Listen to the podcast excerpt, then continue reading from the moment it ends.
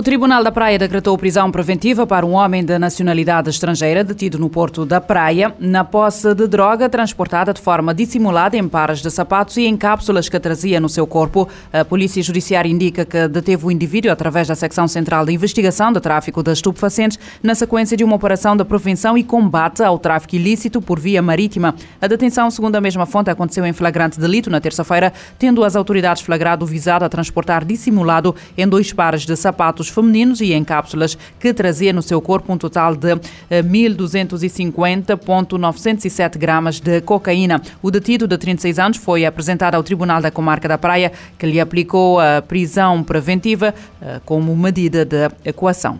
Os países lusófonos compõem as novas rotas de tráfico da cocaína. Os dados constam do eh, relatório global sobre do relatório das Nações Unidas sobre a droga, o relatório para 2023, que aponta que o Brasil é considerado o núcleo do mercado da droga, os grupos criminosos estão a expandir as operações em Cabo Verde, Moçambique e Angola.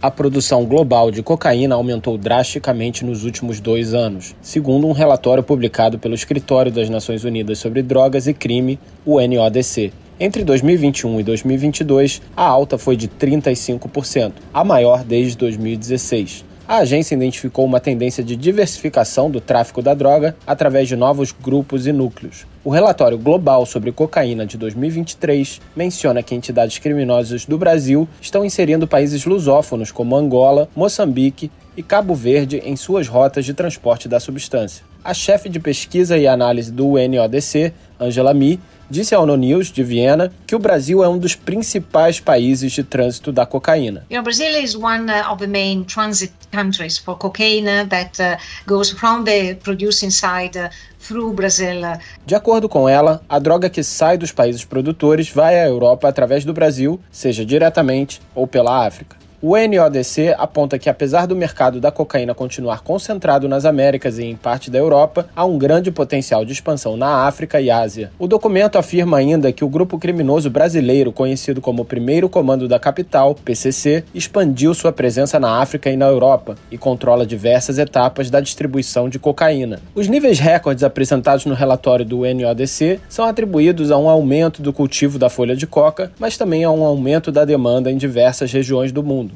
No Brasil, durante a pandemia de Covid-19, a exportação de cocaína caiu. Ao mesmo tempo, houve um aumento elevado de mortes associado ao uso da substância no país. O relatório atribui esse dado ao aumento da oferta interna. Da ONU News em Nova York, Felipe de Carvalho. O Escritório das Nações Unidas sobre Drogas e Crime identificou uma tendência de diversificação do tráfico de droga através de novos grupos e núcleos. O relatório global sobre a cocaína de 2023 menciona que entidades criminosas do Brasil estão a inserir países lusófonos como Cabo Verde, Angola e Moçambique nas suas rotas de transporte da substância. Pelo menos 120 pessoas foram detidas esta quinta-feira à noite em Paris nas manifestações espontâneas contra a reforma do sistema de pensões em França. Ah, a polícia interveio ao final da da tarde desta quinta-feira, não muito longe do Parlamento, na Praça da Concórdia, onde milhares de manifestantes se reuniram em protesto contra a reforma das pensões. Estas intervenções policiais causaram grandes movimentos de pessoas na praça. As cargas, as suas cargas e o uso de gás lacrimogéneo afastaram os manifestantes da ponte que leva à Assembleia Nacional e empurraram as pessoas de volta para o outro lado da praça. À noite, algumas centenas de pessoas ainda se encontravam na praça, onde os bombeiros intervieram para extinguir vários focos de incêndio, nomeadamente em tábuas e numa escavadora. Latas de lixo também foram incendiadas nas ruas próximas, de acordo com os dados avançados pela polícia de Paris.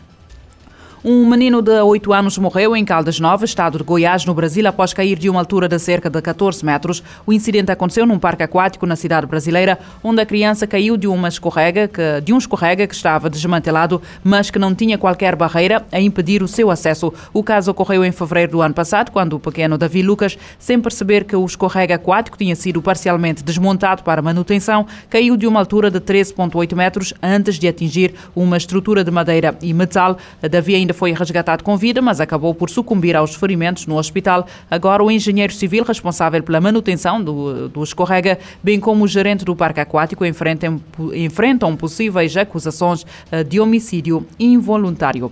Um relatório da Comissão Internacional Independente de Inquérito sobre a Ucrânia, mandatada pelo Conselho de Direitos Humanos das Nações Unidas, concluiu que a Rússia cometeu crimes de guerra de grande alcance na Ucrânia. Entre os crimes, segundo a agência de notícias Reuters, estão homicídios intencionais, torturas e deportações de crianças. Acompanhamos a reportagem da ONU News. O novo relatório sobre a Ucrânia registra violações em várias regiões por parte de autoridades russas que podem ser consideradas crimes de guerra.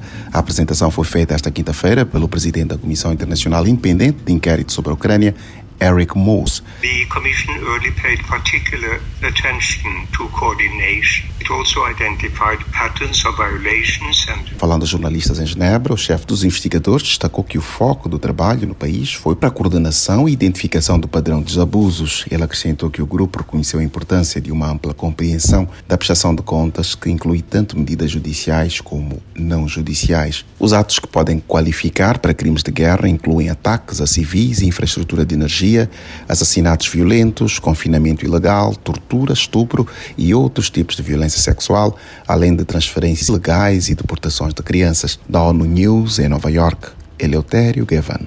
Segundo a publicação, o relatório publicado esta quinta-feira baseou-se em 500 entrevistas, imagens de satélites e visitas a locais de detenção e sepulturas e concluiu que as tropas russas levaram a cabo ataques indiscriminados e desproporcionais contra a Ucrânia. As conclusões do relatório surgem dias depois do New York Times revelar que o Tribunal Penal Internacional vai iniciar dois processos por alegados crimes de guerra contra a Rússia. As crianças devem participar de ações para combater a violência online. A conclusão consta de um relatório do Conselho de Direitos Humanos que afirma que a prevenção deve ser a prioridade. Nesta quinta-feira, o Conselho de Direitos Humanos abordou formas de garantir um ambiente digital seguro e inclusivo para crianças, bem como avaliou esforços para ajudar menores afetados por conflitos armados. A representante especial do secretário-geral sobre violência contra a criança apresentou seu relatório destacando que as múltiplas crises globais aumentaram a vulnerabilidade de crianças carentes. Os destaques do relatório também foram publicados em uma versão ilustrada, com uma linguagem acessível aos jovens. O documento em inglês pode ser encontrado no site do Conselho de Direitos Humanos. O conteúdo ressalta a necessidade crítica e urgente de garantir um ambiente digital seguro, inclusivo e capacitador para crianças. O relatório inclui três mensagens principais os riscos de danos às crianças no ambiente digital que estão surgindo e se espalhando rapidamente, a prevenção proativa como prioridade e trazer as crianças na construção de soluções. Embora o texto destaque os benefícios em ampliar o acesso à conectividade para os jovens, como aprendizagem e informação, o relatório alerta para riscos como a exposição a conteúdos para maiores, interações com criminosos e vazamento de dados. Da ONU News em Nova York, Mayra Lopes. O relatório inclui três mensagens principais: o risco de danos às crianças no ambiente digital que estão a surgir e a espalhar-se rapidamente, a prevenção proativa como prioridade e a trazer as crianças na construção de soluções com foco na prevenção.